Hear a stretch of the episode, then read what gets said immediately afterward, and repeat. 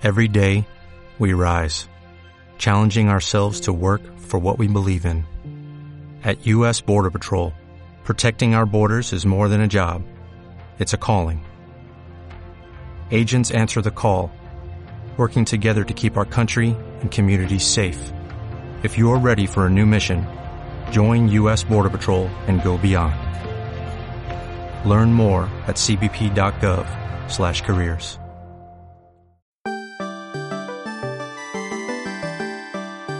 Cari, acompáñame al baño. Allí donde valoramos la importancia de la vida. Pues aquí estamos con la resaca de este orgullo desconfitado y inaugurando nuestro primer capítulo de este podcast. Acompáñame al baño porque ¿qué se nos ha ocurrido a estas dos maricas que estamos aquí? Pues lo mismo que a muchas más durante el confinamiento, hacer un podcast, nada más y nada menos. Algo muy Marcos, creativo. cariño. ¿Qué tal? Buenas tardes. Hemos sido creativos, como todos, y hemos decidido hacer un podcast, ¿cómo no? Somos dos maricas más que en este confinamiento hemos, nos hemos replanteado qué hacer con nuestra vida y hemos dicho, pues vamos a hacer un podcast para ser egocentristas y hablar de nuestra vida. Así es, y estamos aquí en este primer capítulo que vamos a hablar de este orgullo extraño que hemos vivido. Ujú. Antes de seguir, que hemos dicho tu nombre, Marcos, un Sí. el mío, yo soy Manu, Muy bien. así estamos como presentadas rápidamente. Exacto. Entonces, ¿qué ha pasado con este orgullo este No, año? no, no, Manu, presentación. Hay que hacer la presentación, que Manu ya no sigue la escaleta, vamos a ver. Es que Ma- Manu, Manu está como un poco obsesionado con hablar del orgullo de este año, que me parece muy bien, que ahora hablaremos a continuación, pero ante nada queremos presentarnos. Bueno, Manu, Presenta, cariño, presenta. Manu, aquí el, el lanzado y aquí un presente Marcos, ¿vale? Entonces, ¿qué queremos hacer con este podcast?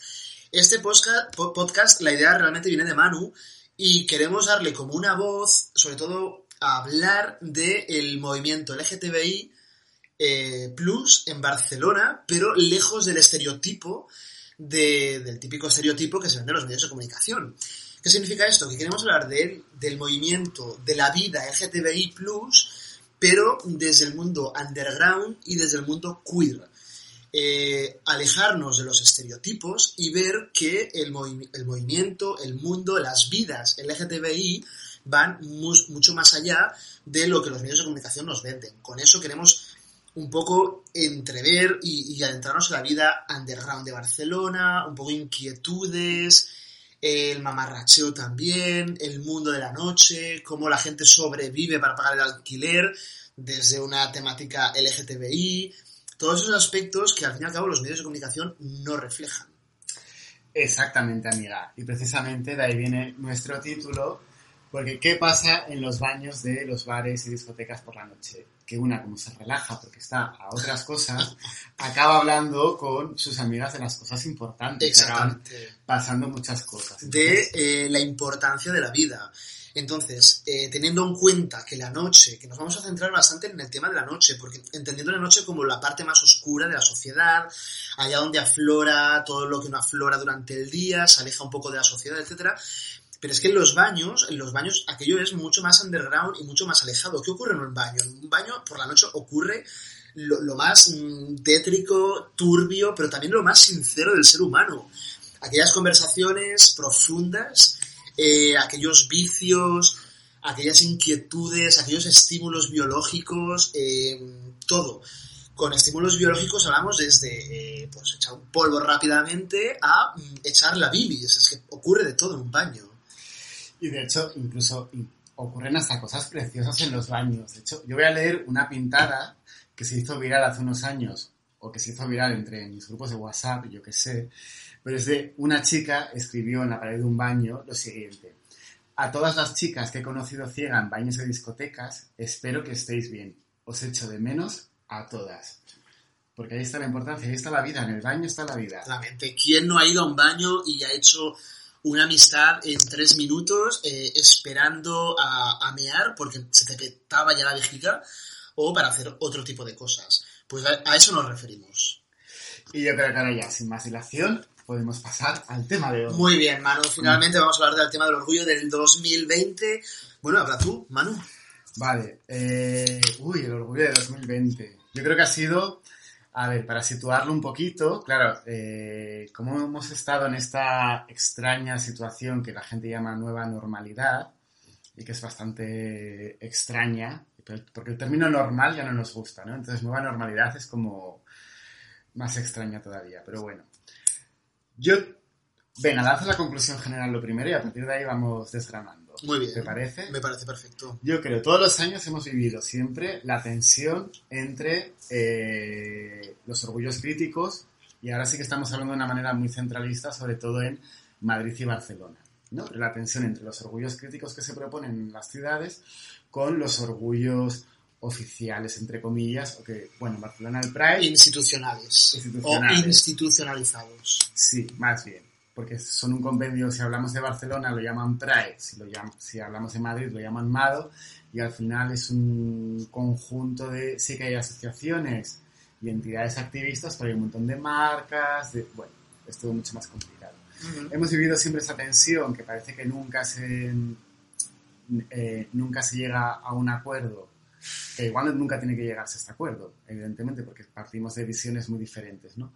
Pero parece que no hay escucha en, en las réplicas que se hacen y parece que la parte institucional, con mucha luz y color, que nos gusta y que lo queremos, pero parece que se come todo lo demás, este año como se han, quedado, se han tenido que quedar escondiditas, se han quedado online, toda la parte, sobre todo de las marcas y la parte más Mm, capitalista, Branding, marketing, etcétera.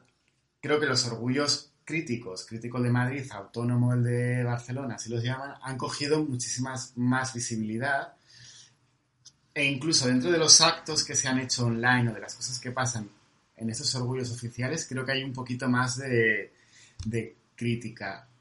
No autocrítica, porque creo que no se han dado cuenta, pero creo que hemos escuchado discursos un poquito más afinados con la situación que está pasando. Además, veníamos, claro, este orgullo nos han, nos han tenido encerrados, pero era un orgullo que venía muy calentito, porque venía, veníamos de justo antes escuchar a un montón de eh, feministas rancias, que de, de verdad este discurso ya no podemos más, y de eh, cantantes aburridos que de repente salen del armario. Y piden Eh, perdón por serlo. y bu- bueno, eh, O ponen caritas tristes. yo ese melón de ese señor, es que no quiero decir su nombre.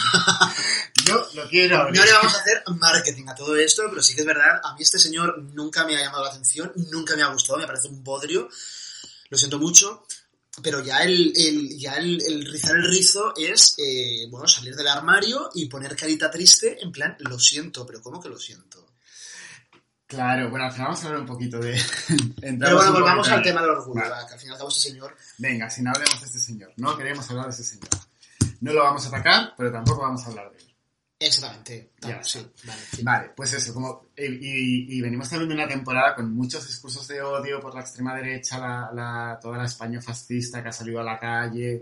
Entonces yo creo que eh, era muy claro y con toda la situación del, del confinamiento, de la falta de trabajo, de la falta de recursos, eh, en función de un montón de, de variables mm, diferentes, eh, se ha visto mucho la necesidad de que la lucha LGTB, el orgullo, tiene que ser transversal de verdad, realmente.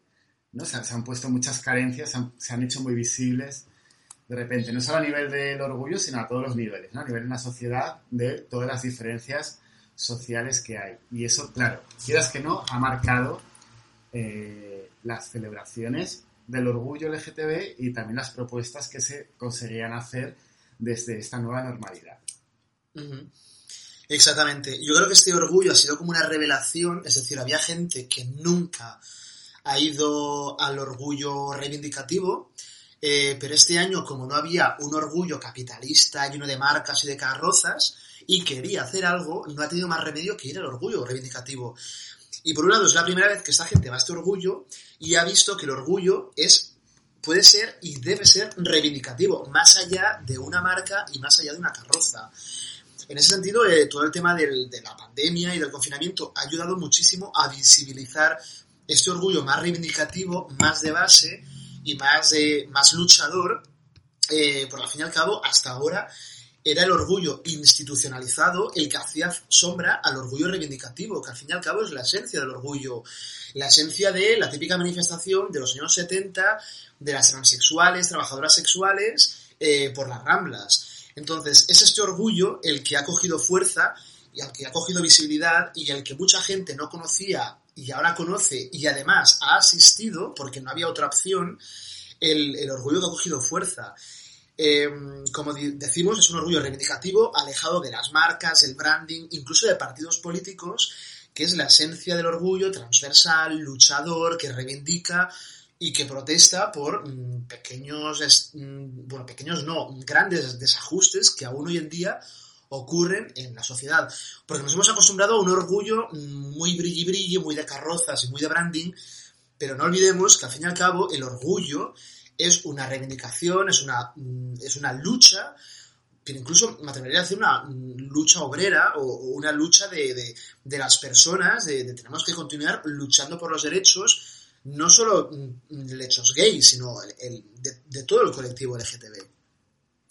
Así es. Mira, yo estuve en, estuve en la Mani de Barcelona, además Claro, la, la mani estaba convocada por la tarde a las seis y media y por la mañana se había convocado un acto en contramanifestación a una cosa que había organizado Vox en torno a Colón y... Sí, exactamente, Veníamos ya calentitos también de esta polémica Que de, hecho leí que, hubo pique, se juntaron como las dos manifestaciones y hubo un poco de pique. No, no hubo pique entre las dos manifestaciones, hubo actuación policial contra la contramanifestación. Vale. Entonces estuvieron retenidas a las pues a un montón de gente del 28J, del movimiento autónomo, directamente, antes de que, antes de que hubiera ningún enfrentamiento, retuvieron, eh, pidieron DNIs, bueno, hubo, eh, hicieron un comunicado, eh, recomendamos que entréis en el Instagram de 28J Autónomo y leáis el comunicado para ver es, que, cómo cuentan todo lo que pasó. Y, y, ver un poco desde dónde partía la mani de por la tarde, porque claro, ya partíamos de ahí, ¿no? Sí, entonces, realmente fue una manifestación donde el movimiento antirracista eh, se puso por delante, ¿no? Que era, esto yo creo que era una cosa que se estaba olvidando bastante. Claro, al final hay un montón de cosas muy transversales en los orgullos y cada...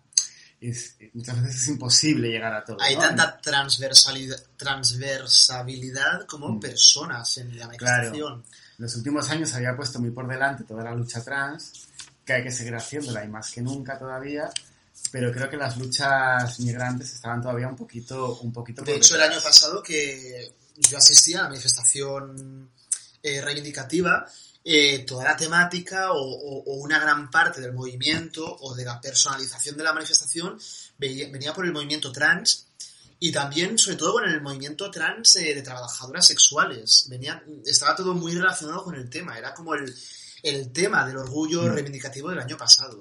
También, claro, al final, o sea, cada año yo creo que se, escuchan más unas proclamas, unos cantos que otros, pero bueno, es imposible llegar a todo. este año ya, si ya veníamos calentitos con muchas cosas y todo, ya en el mismo día se calentó más todavía con, este problema, ¿no? Eh, con lo que había ocurrido por la mañana.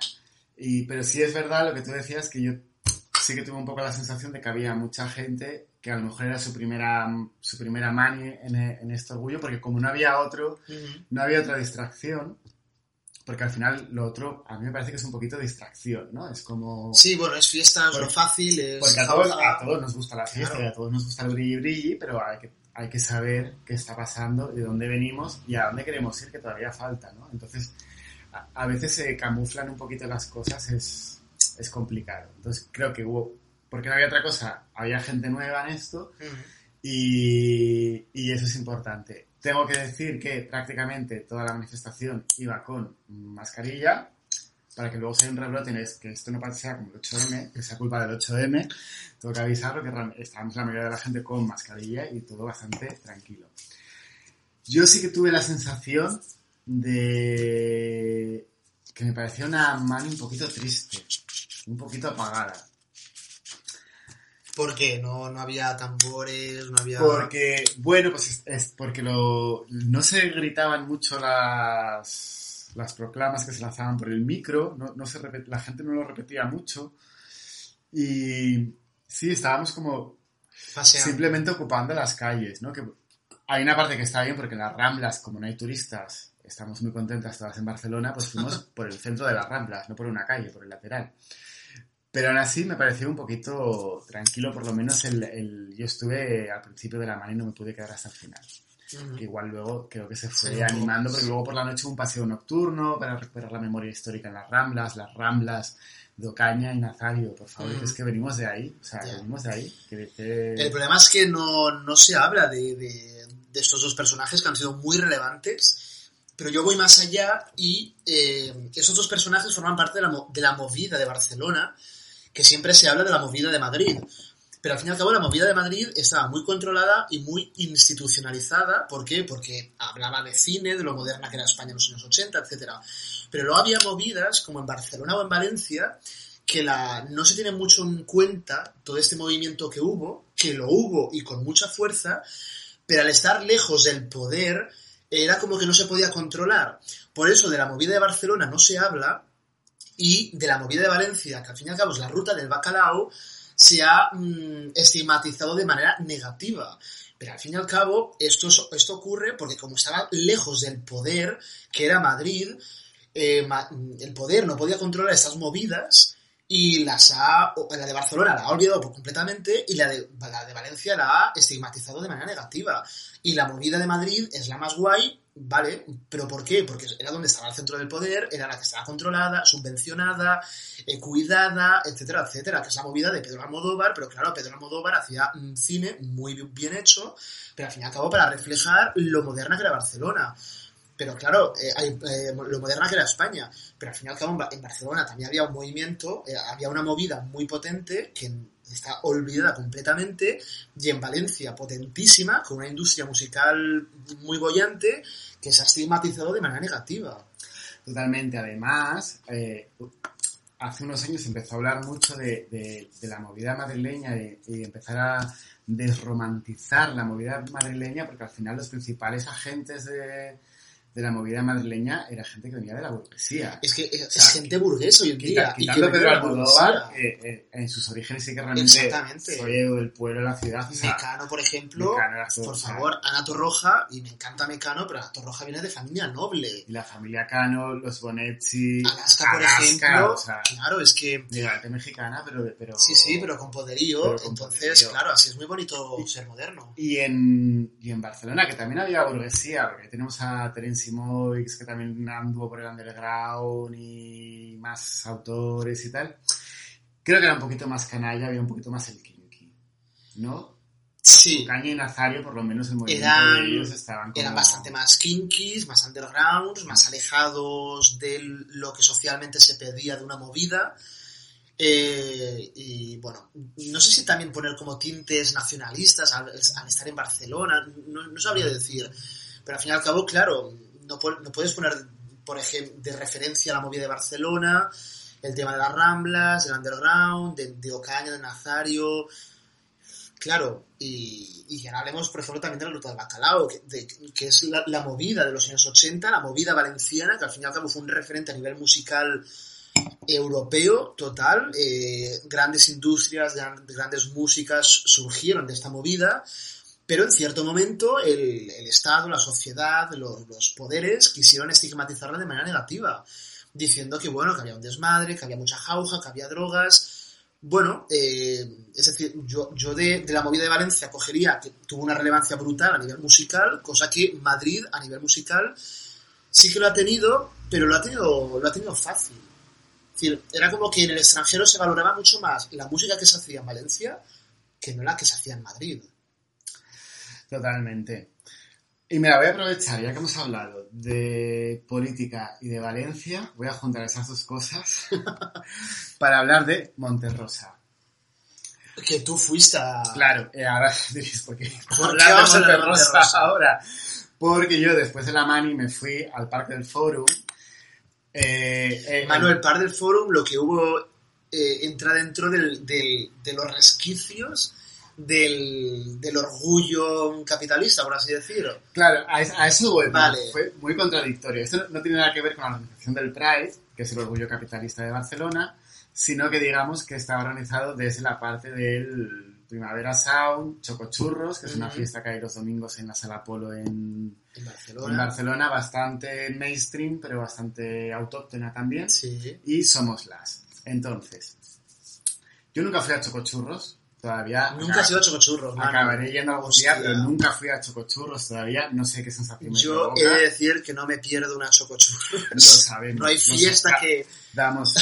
Pero bueno, eso, yo cuando vi el cartel, eh, lo que hicieron fue proponer, han montado una serie de conciertos en, en el Parque del Forum, que es un recinto abierto, es, es un anfiteatro, y entonces en las gradas del anfiteatro van numeradas y hay realmente separación entre cada número, y en lo que es la pista se colocan sillas y lo mismo. Entonces es un aforo muy reducido y todo el mundo está separado.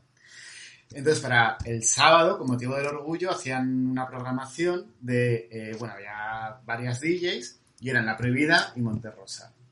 Yo soy muy fan de Monterrosa y ahora explicaré por qué. Entonces yo cuando vi el anuncio de esto, dije, mira, yo no voy a ir a un concierto, y mucho menos de Monterrosa, a estar sentado en una silla. Mano, ¿quieres explicar cómo fue el momento de coger las entradas? Ahí voy, ahí voy. Entonces dije, yo esto, mira, lo siento mucho, pero ya cuando lleguemos a otro momento, volveré a ver a Monterrosa en directo. Pero tengo que confesar que en la noche de San Juan, que estaba contigo, cuando ya llevábamos sendas copitas de cava, De cada... como señoras bien, Bueno, lo podemos decir como actualmente, porque estamos... como actualmente bebiendo, ahora, Exactamente. eh, pues hubo un momento que yo me dije, Maripón, si a ti es que te encanta Monterrosa, porque eh, tú mismo has dicho que ir a un concierto de Monterrosa es un acto tremendamente político. Y entonces, con esa alteración de mi conciencia, Las agarré el móvil y me compré las entradas. Ah. Ya ya me planté. Entonces, según eh, entro en el recinto, lo primero, miré así en alrededor y lo primero que dije, no sé si habéis visto un, un, un meme que hubo este confinamiento de, de, de Leticia Sabater en el Sálvame, que se queda así y dice, Ah, sí. Todo penis. Todo penis. Pues yo así me quedé. Fue como, es como, todo penis. Es decir, todo mm, target masculino, por así decir. Toda- bueno, totalmente. Podemos ajustar más, como entre 30 y 40. mm, el 70% van al gimnasio, eh, tienen barba, etc, etc. Era el todo el orgullo capitalista que no hubo, estaba ahí metido. No tanto, porque claro, luego entras y te empiezas a encontrar con las amigas. con las ami- amigas y conocidas, con Claro, claro. de repente eh, periodistas que escriben, que son activistas, con gente que, mm, bueno, entonces dices, vale, a ver, vamos a ver qué va pasando.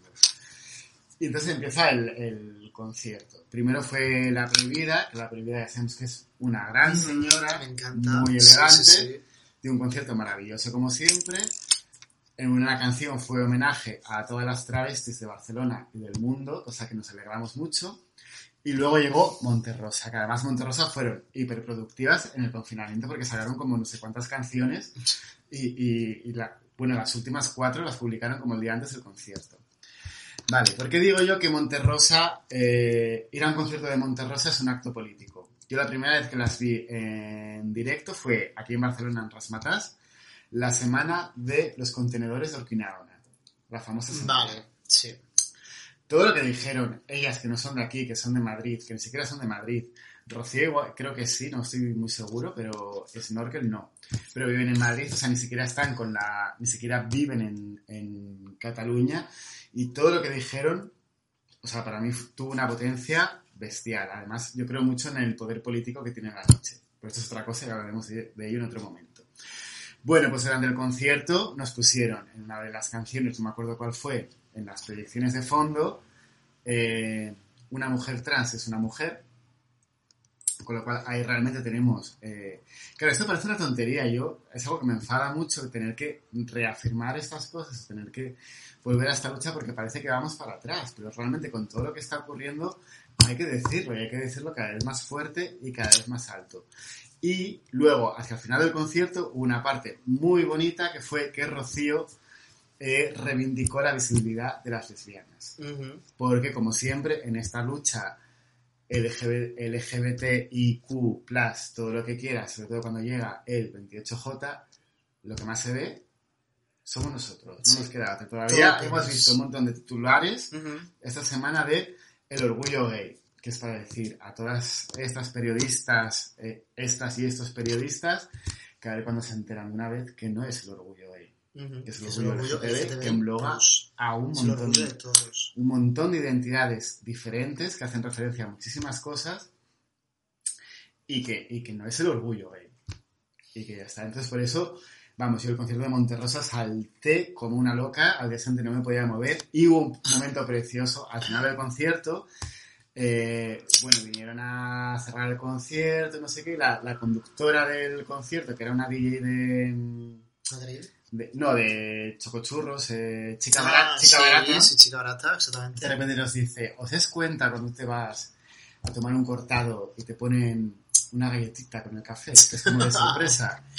Pues nosotros hemos hecho lo mismo. Y tenemos aquí a la Villa Rusa. Y entonces apareció la Villa Rusa después de la Prohibida y después de Monterrosa a cantar eh, Los coches de pasa. Vale. Que se ya fue como nos volvimos todas loquísimas, saltando todas en su puesto, en su humed, manteniendo la distancia de A mí me seguridad. extrañó porque en, en- bueno, en el cartel de los conciertos no aparecía y, y luego vi vídeos de la vía rusa, de gente bailando en la vía rusa.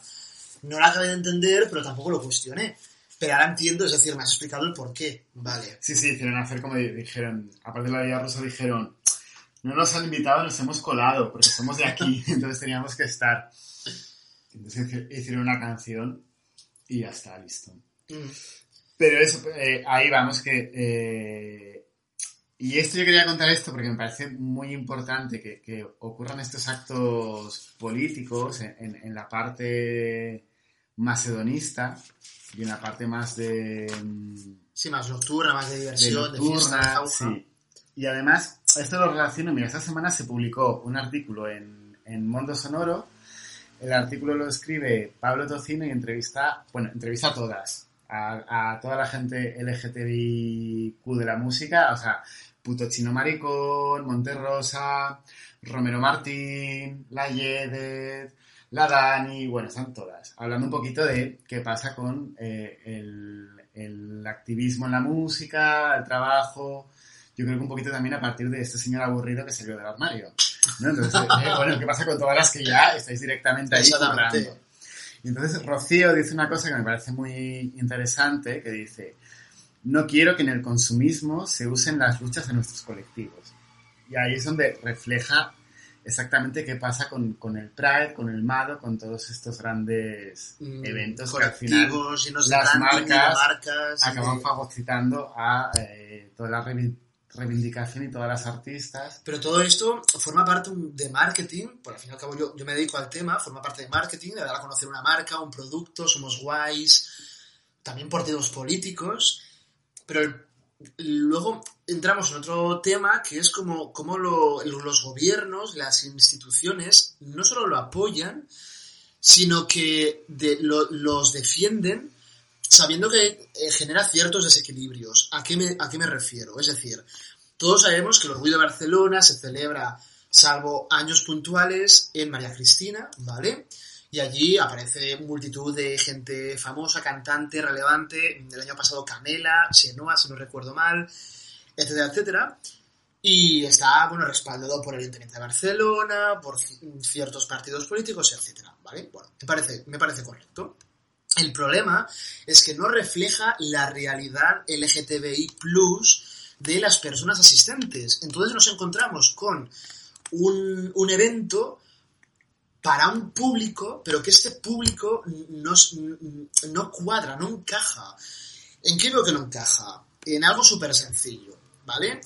Eh, las cervezas o eh, las bebidas alcohólicas, que al fin y al cabo, bueno, pues es lo que se vende. Tú vas allí y a lo mejor, no me acuerdo, pero un vaso de cerveza, ya por el vaso tienes que comprar, que te aparece el logotipo del Pride, etcétera, etcétera. Vale, bueno, lo compras, te lo quedas. Bueno, esa es la parte de, sos- de soste- sostenibilidad. Bueno, sostenible, pero el vasito también barato no bueno. cuesta. Pero bueno, vale, ahí está. Pero es que el problema es que la cerveza, si no recuerdo mal, el año pasado costaba 4 o 5 euros. Sí, Y el barbaridad. contenido es el mismo que una lata. ¿Vale? Entonces, ¿qué ocurre? Tú no puedes organizar un, un- evento respaldado por las instituciones gubernamentales y poner estos precios tan abusivos porque no reflejan el poder adquisitivo de la gente que allí asiste.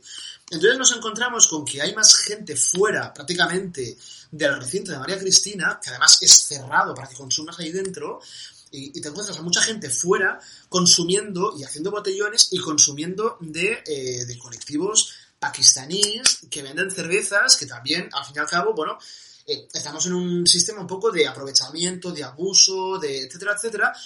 Pero claro, dices, vale, eh, estamos fuera consumiendo alcohol o consumiendo bocatas en los bares de alrededor, porque dentro, que mm, a priori es un evento nuestro, no podemos consumir porque los precios están eh, dedicados a- al estereotipo de gay con un poder adquisitivo alto. Y es que ese no es el colectivo.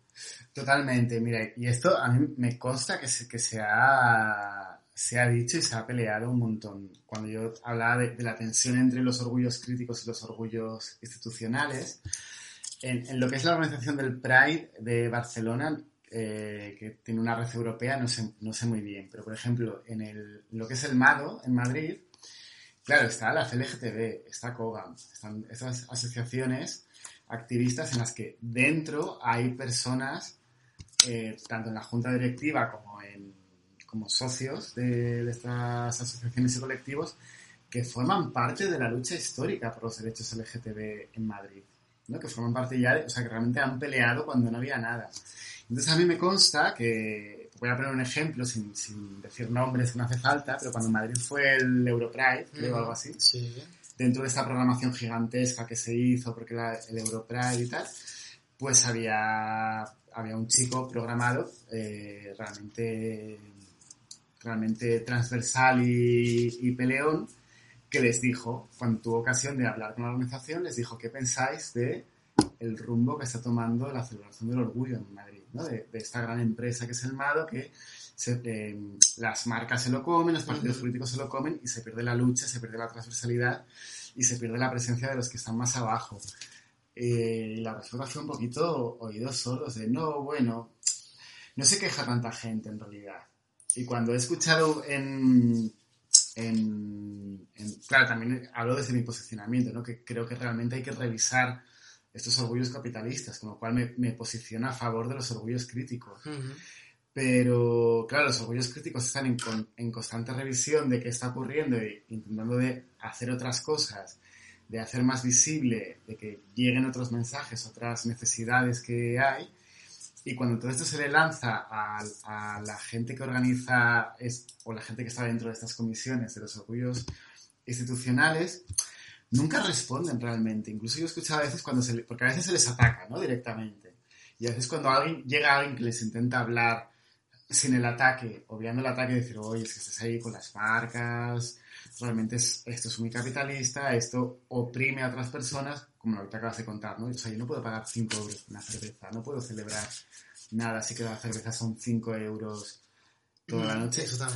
Echan un poquito balones fuera y... Pero balones fuera porque no interesa, porque detrás, hablando claro, hay mucho dinero. Al final, claro, por eso Y al fin y al cabo es como todo eh, en esta vida que el dinero o el capitalismo se ha adueñado de una reivindicación. eh, que también, también lo vemos, y no vamos a entrar en el tema, con el tema del, del 8 de marzo, que aún no lo vemos, pero sí que hay mar- marcas que se han sumado a esta reivindicación, a este... Pero al fin y Ah, al cabo totalmente, es un, es, un, es un branding, es un branding porque luego están todo, todo el año puteándote por ser mujer, porque te quedas embarazada, o también por ser gay, pero luego cuando llega junio cambias el logotipo de LinkedIn de colorites, en plan, mira qué guay somos. Pero no interesa porque detrás hay como un, bueno, pues hay empresarios, hay eh, el, or- el or- el orgullo capitalista, por así decir, eh, hay mucho dinero por juego, es un orgullo muy festivo, muy divertido, que al fin y al cabo tiene su público, y aquí es donde entro yo, eh, que está respaldado por las instituciones gubernamentales, que no debería estarlo tanto. ¿Por qué? Porque, porque no aglutina a todos los colectivos, porque al fin y al cabo es un negocio, y porque me parece bien, pero al fin y al cabo es economía para la ciudad y tal, pero no debería estar tan, tan, tan reflejado en este, en este orgullo. Al fin y al cabo, yo incluso consideraría que se tendría que ba- bastante despegar. Es decir, vosotros, el Pride en Barcelona, en este caso, queréis organizar un orgullo de la hostia, María Cristina, me parece muy bien. Pero el Ayuntamiento de Barcelona, aparte de cederos el sitio, las vallas y tal, mucho más no debería de entrar porque no deja de ser un negocio, pero un negocio como si el Barça va a María Cristina y organiza eh, por una pantalla gigante. Es decir, mm, hasta cierto punto. Sí, o sea, yo creo que en el caso de instituciones públicas el proceso de colaboración tiene que ser siempre con, con asociaciones y colectivos, no con, claro, a veces, Claro, no bueno, con, con empresa. Y pero- el claro, ejemplo, marcas, el claro, claro claro. ejemplo es Madrid, que, que eh, lo de Madrid, aquello Es ya es un- es un- sí, sí, es de, hecho, la gente dice que, que la fiesta mayor de Madrid es el orgullo, sí. y la gente va al orgullo, pero por la jauja y por la fiesta, que me parece estupendo. Pero no nos olvidemos que durante el año no vamos por carrozas, por las ramblas ni por Gran Vía, que tenemos que luchar por nuestros derechos, por la homofobia, por la transfobia, por, por reivindicaciones más laborales. Es decir, que está muy bien que aparezcan partidos políticos con las banderitas, que divertido todo, jauja, y que y toda España va al orgullo de Madrid a pasárselo bien, cosa que hemos hecho todos. Pero no olvidemos que eso es un día al año, que a lo largo del año esta gente que va a Madrid vuelve a sus respectivos pueblos y ciudades y tiene que estar luchando contra comentarios, contra inseguridades, etcétera. Claro, eso es una cosa, por ejemplo, eh, como lo que hizo Correos, ¿no?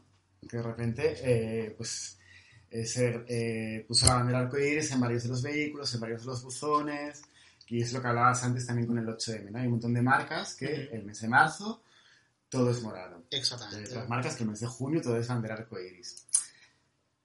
¿Y por qué no todo el año?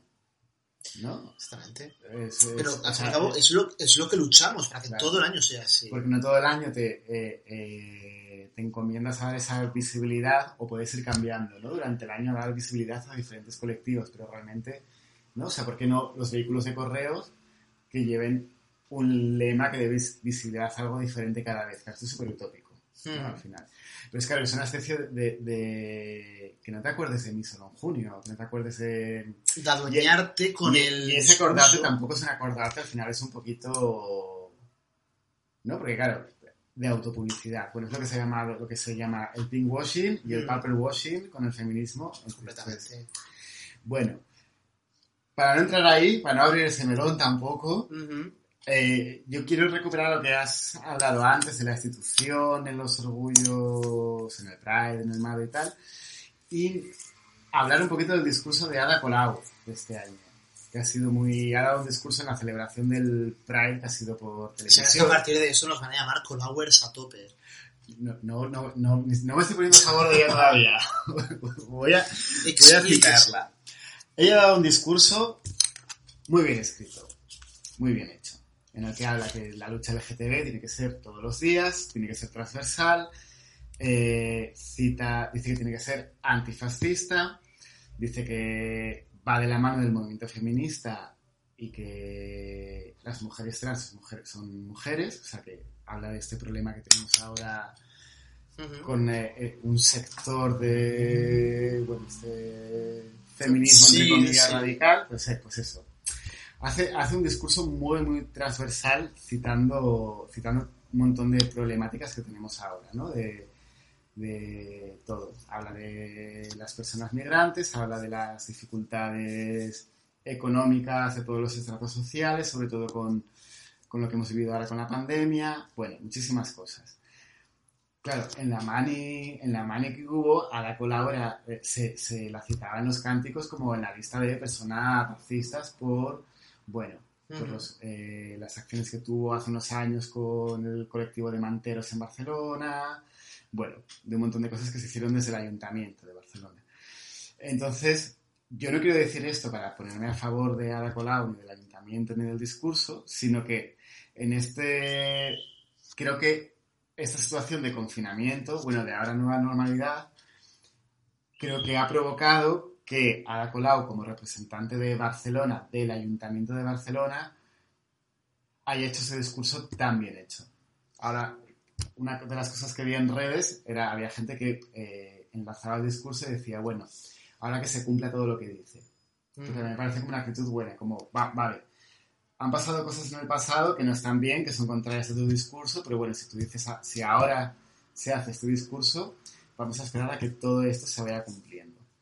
Entonces, claro, yo intento ser como, eh, buscar como la parte positiva de, de estos orgullos confinados, y era lo que te decía que como conclusión, creo que han generado esto, que han tapado un poquito toda la parte más comercial, más capitalista, y han, han generado ha aflorado más la problemática de ciertos colectivos que hasta ahora ni se hablaban, pero se tienen que empezar a hablar. Porque, por ejemplo, saliendo de fiesta por, por sitios queers y tal, hay un par de datos que a mí me llamaron mucho la atención del colectivo trans. Y es que, eh, de hecho, incluso tengo conocidos, o conocidos lejanos más bien, que tienen serias dificultades en conseguir un empleo. Es decir, el colectivo trans lo tiene tan negro en, en, el actual sistema o está tan estigmatizado que incluso conseguir un trabajo, un mero trabajo de camarero, de camarera, es un reto para ellas. Y no solo eso, sino que también uh, la edad de la longevidad de este colectivo es muy pequeño. Creo que en Latinoamérica no llega a los 40 años o está entre 40 y 50 años, porque muchas de ellas o son asesinadas o se suicidan. Eh, claro, eso es una problemática que con el orgullo, sí, sí, el orgullo es mucho más que una carroza de un partido político con los políticos ondeando banderas. El orgullo es para esto, para sacar a la luz todo este estos temas que son periagudos, que son muy. que, se tienen que tratar con, mucho. con mucho tacto y que no se hablan hoy en día. Totalmente, sí, esos son, temas que todavía hay que seguir. hay que seguir trabajando. O sea, de hecho, todavía se están peleando por por las leyes trans, leyes específicas para, para estas problemáticas que son, claro, son dos principalmente. Es lo, que toca es decir, la esperanza de vida y la inserción laboral. ¿no? Que, Entonces es un problema de base muy, muy radical, pero incluso cuando tú aplicas a un trabajo o un empleo o incluso una cuestión burocrática, te preguntan por el sexo, que yo para empezar hoy en día no lo preguntaría porque digo, ¿qué más da si soy hombre o mujer? ¿Para qué queréis saberlo? Da igual. Pero por otro lado, eh, hay mucho más que hombre-mujer eh, en, temas sexuales. O incluso una persona trans a, dónde se, se, refleja.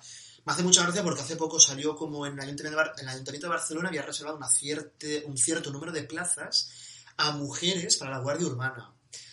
Pero claro, eh, porque más allá de, entrar en debate de mm, si vale, me parece bien o correcto o no, eh, ¿Por qué mujeres, que entendemos por mujeres, entonces un transexual mujer puede acceder o no? ¿Por qué siempre estamos diferenciando a las personas en binomios, hombres y mujeres? Eh, y no en colectivos. No sé, voy mucho más allá. Es decir, si eres un transexual hombre que se siente mujer, aunque tengas pene, no puedes acceder al puesto, porque es un binomio de hombres y mujeres.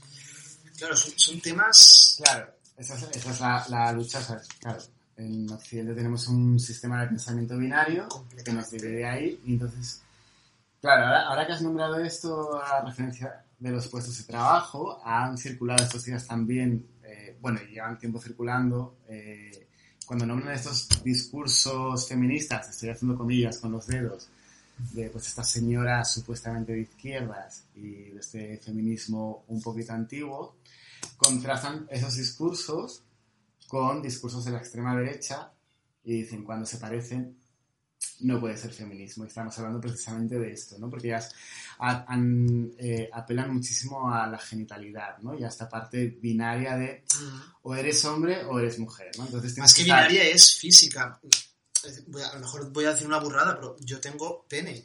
Pero si yo me siento mujer, ¿qué pasa? Que entonces no puedo aplicar un...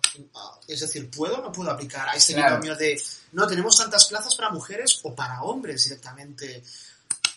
Es decir, yo creo que va más allá del tema o eres hombre o eres mujer para un trámite burocrático, para aplicar un puesto de empleo. Es decir, la sexualidad, el género va más allá de binomios.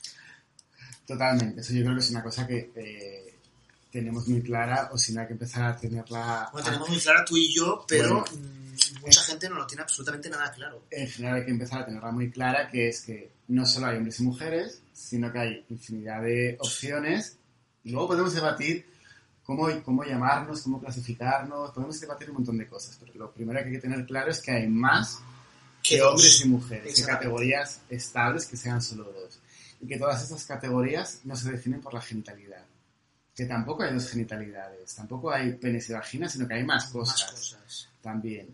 Eh, hay más variantes. Entonces, claro, yo, siempre pienso que estos discursos, tanto los discursos de odio de la extrema derecha como los discursos que al final acaban siendo de odio también de las eh, feministas radicales mm, contra de toda la cuestión trans, de toda la teoría queer, que ah, lo definen de esta manera, además como la teoría, queer viene a eliminar el sujeto mujer, es, a ver, claro, al final acaba siendo un discurso de odio contra todas las personas trans.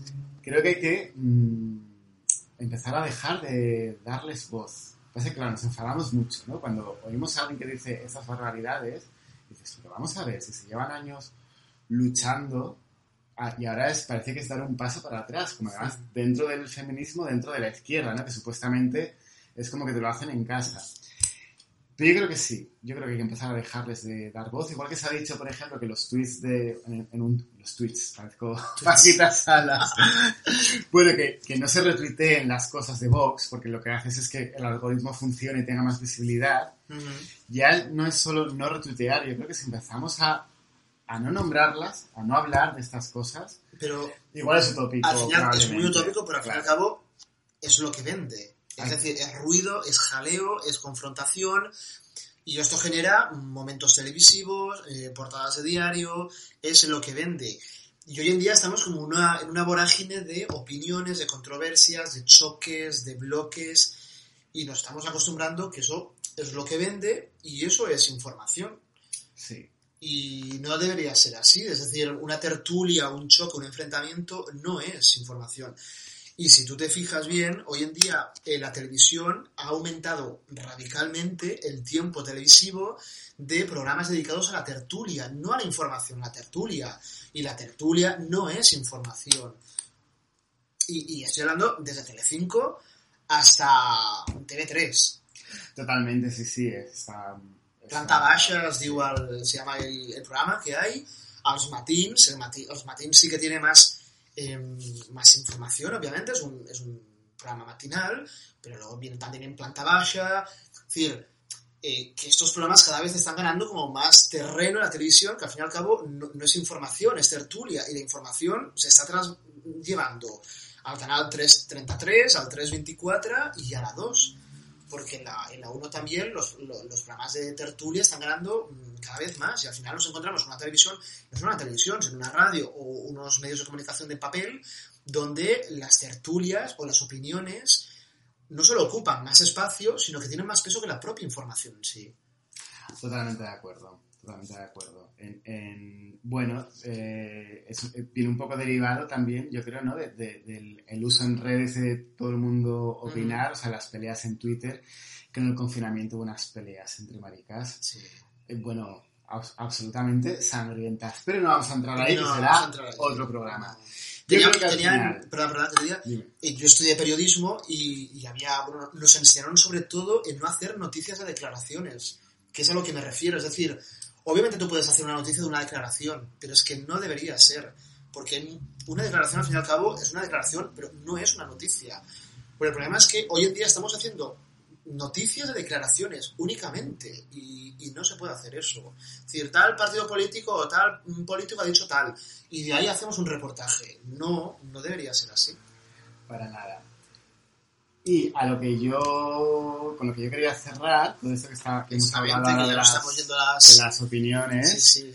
es que el... Mira, el Día del Orgullo yo puse un, en mis redes, en Twitter y tal, puse que cada quien celebre el día de hoy como pueda y como quiera, pero que nunca se nos olvide de dónde venimos, que eso es una cosa que yo también a mí mismo me lo recuerdo siempre. Entonces puse las fotos de, de, de la Mani de Barcelona y, y de Marcia y de Silvia en Stonewall, que creo que al final son como o para mí son fotos, estas fotos, la, la foto de Marsha y, y Silvia y la foto de Ocaña, Nazari y no sé quién más en las Ramblas, no en una mani, ¿eh? en otro momento cualquiera, son como muy identificativas de, de... O sea, que esta gente estuvo a hostias realmente para todo lo que tenemos hoy. Entonces, como conclusión de todo esto es que el orgullo siempre va a ser combativo, siempre, tiene que serlo Tiene que serlo. que nos gusta bailar, que nos gusta la purpurina, nos encanta todo, pero siempre tiene que haber lucha por detrás Ujú. y que. Que también te digo que a los poderes, es decir, instituciones y empresas, les interesa que nosotros estemos en la fiesta de jauja para no protestar. Totalmente. Es, una, es una anestesia generalizada, en plan, mira, os damos María Cristina, os tenemos a cuatro cantantes, os ponemos cerveza cara, pero os la ponemos, no nos molestéis. Claro que eso es una forma de sedación. Completamente. Pero ahí iríamos a el poder político de las fiestas, que eso yo creo que será un podcast que llegará en algún momento, que hablaremos de él completamente, de cómo se puede hacer política en, en la noche y en la, y en la diversión. Que se puede. Y que cuantos, eh, que si siguen apareciendo eh, discursos de odio, pues, eh, pues iremos a las barricadas. No a las barricadas como antiguamente, Literales. pero sí, sí metafóricamente. Porque seguiremos peleando por, eh, por todos los derechos nuestros y también yo creo que de todas De las compas que es lo que vemos y que, y que aparte están ahí eh, trabajando mucho para que nos demos cuenta de la situación de privilegio que tenemos dentro del colectivo, ¿no? Y es que decir, oye, que es que hay Es que dentro del colectivo debajo, hay desigualdades. Hay muchísimas pero desigualdades. terriblemente desigualdades. Y entonces creo que hay, hay mucho trabajo de que nos están diciendo, hey, date cuenta de esto, y entonces se van sumando voces y oportunidades de poder decir todo lo, lo necesario e importante, de verdad. Yo creo que con esto vamos a Te he unido, la... eh, bueno, casi una hora. nos Cortamos ya, que si no la gente... Sí. Bueno, Manu decía, no, no, una hora máximo. Yo soy partidario de hacer como cápsulas, píldoras, eh, pequeño, breve, pero intenso. Pero bueno, aquí nos ponemos a hablar. Bueno, en cualquier caso, queríamos quería recordaros redes sociales, ¿vale? A partir de ahora les daremos bastante caña. Eh, queremos empezar y hemos empezado un Twitter, un... Iba a decir un LinkedIn. No, a un Instagram. Estaría muy bien Estaría tenerlo muy bien. en LinkedIn. Que tengo que decir de, de- de LinkedIn que me parece un vertedero de Happy Flower. Allí todo el mundo es coaching, líder, multitasking. Eso da para otro podcast. Probablemente, yo uso muy poco LinkedIn, no sé de... Ah, eh, bueno, la cuestión es que hemos empezado un Twitter, ¿vale? Etiquetarnos para preguntar cosas, eh, su- bueno, sugerencias, etcétera, ¿vale? Se llama arroba los del vano. Queríamos utilizar eh, los del baño, pero no nos deja. Entonces, en vez de la ñ, ponemos la n, ¿vale? Arroba los del vano, vano obviamente con B alta, ¿vale? Y en Instagram, Manu, En Instagram tenemos el mismo problema con las señas, Mm. porque de las grandes corporaciones, entonces es acompáname Albano. ¿Vale? Bueno, podemos hacer algún juego de palabras con Albano, acompáname, bueno, en fin, al, al fin y al cabo es acompáname Albano, que al fin y al acompáname cabo, Albano. nuestro Imaginar, proyecto, nuestro podcast, del jaleo que hizo Lidia Lozano. exactamente, que además en el, Albano y en el confinamiento ha vuelto a resurgir, Lo ha sacado tenía de que hablar pues es lo y la ha mismo. vuelto a resurgir, Acompáñame Albano. eh, pues, pues ahí está, es decir, en Instagram pondremos mamarracheo de fotografías, que también os podéis comentar obviamente, y nuestro canal de comunicación principal queremos que sea mm, Twitter para que nos etiquetéis, nos preguntéis cosas, decir que somos aburridos, que nos pasamos tres pueblos, etcétera, etcétera. Y eh, Con las redes, varias cosas. Veréis una... Irán apareciendo un montón de fotos nuestras maravillosas. maravillosas, sí. maravillosas que han sido eh, tiradas, chuteadas en la Casa de la Pravera Exactamente. del Raval, que es un bar maravilloso en Barcelona.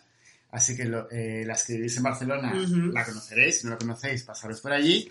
Y eh, las personas que estéis fuera de Barcelona, cuando vengáis a Barcelona, pasad por ese bar, que es eh, Cremita de la Buena. Exactamente. Y, además, perdón, eh, bueno, sí, claro, nuestro fotógrafo, Nuestro fotógrafo ha sido Ismael Raimundo, ¿vale? Que, bueno, además voy a decir su, su Instagram, que lo tiene muy bonito, ¿vale? Bueno, es, es así, Is- Ismael Raimundo, todo junto, tiene un Instagram muy bonito, es muy buen fotógrafo, es, es amigo nuestro, mío más que de mano. Sí, tus. Eh, y es nuestro fotógrafo oficial. Así que pasaros también por su Instagram para ver su, su trabajo fotográfico.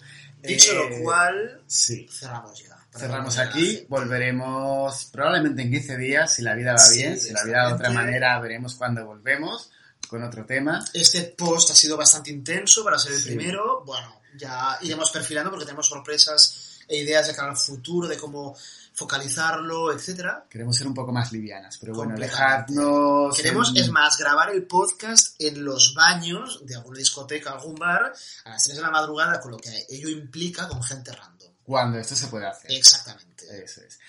Eh, Dejadnos por Twitter, contadnos un poco cómo habéis vivido vuestros orgullos, porque hemos hablado mucho de Barcelona y Madrid, así que contadnos también de los demás lugares, que no queremos ser centralistas. Centralistas. Además, yo soy asturiano, o sea que he vivido siempre fuera de Madrid y Barcelona hasta hace poco. Así que nos vemos. Nos vemos en dentro de 15 poco. días si todo va bien y no nos confían. Ah, última cosa, ya cerramos esto. Nosotros somos muy petardas, muy, muy mamarrachas, nos gusta mucho salir a bailar, pero nos gusta muy poco las GA y todo el tema que, que tiene que ver con derechos de autor, propiedad intelectual, etc. Sobre todo en un tema como este, que es un podcast en el que nadie gana dinero, y entonces basta ya de todo esto. Como no podemos pincharos música, eh, os vamos a recomendar una canción. Ca- En cada programa, uno de nosotros os recomendará una canción que os pondremos un enlace en el Twitter. Entonces, este primer programa, la DJ va a ser aquí Marcos, Marcos. que va a recomendar. Tainted Love de Soft Cell. Eh, bueno, eh, básicamente queríamos coger una canción típica con temática LGTBI antigua. Bueno, me gusta mucho esta canción, Tainted Love de Soft Cell. Eh, bueno, pues Y no justifiques más, te gusta está. mucho. Me gusta y punto. Y, y por eso la ponemos. Y se acabó, maricones. Muy bien, esperemos que os haya gustado muchísimo y nos vemos en 15 días, si todo va bien. O por la noche de Barcelona, También esperamos eh, que vernos es por fácil ahí. vernos. Así que nada, hasta luego, corazones. Muy buena nit, adeu.